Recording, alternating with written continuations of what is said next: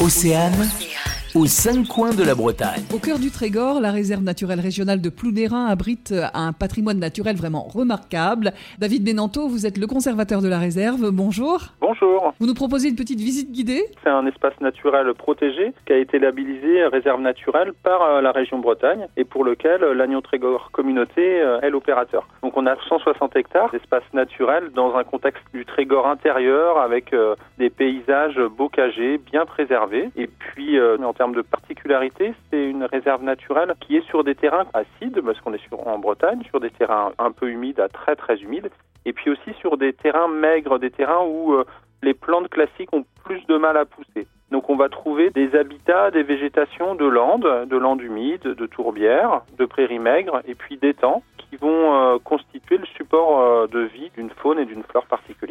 On a plus de 1500 espèces différentes, végétales et animales. Par exemple, on a 34 espèces de libellules sur les 50 qui existent en Bretagne. Et au-delà de ce chiffre d'espèces importantes, on a des espèces très spécialisées sur les milieux naturels singuliers qui sont présents à Plounérin. Par exemple, on a le Saint-Pêtre noir, qui est une petite libellule qui vit dans les gouilles tourbeuses euh, de la queue des temps. Pour les papillons, on a 34 espèces de papillons euh, différents et puis un papillon plus particulier qui est protégé au niveau euh, européen et français, le damier de la sucise, qui vit en symbiose avec une plante, la sucise des prés. David Benanto, merci pour cette belle balade, une balade que l'on peut poursuivre sur Internet en allant sur le site de la réserve naturelle régionale de Plounérin. Merci.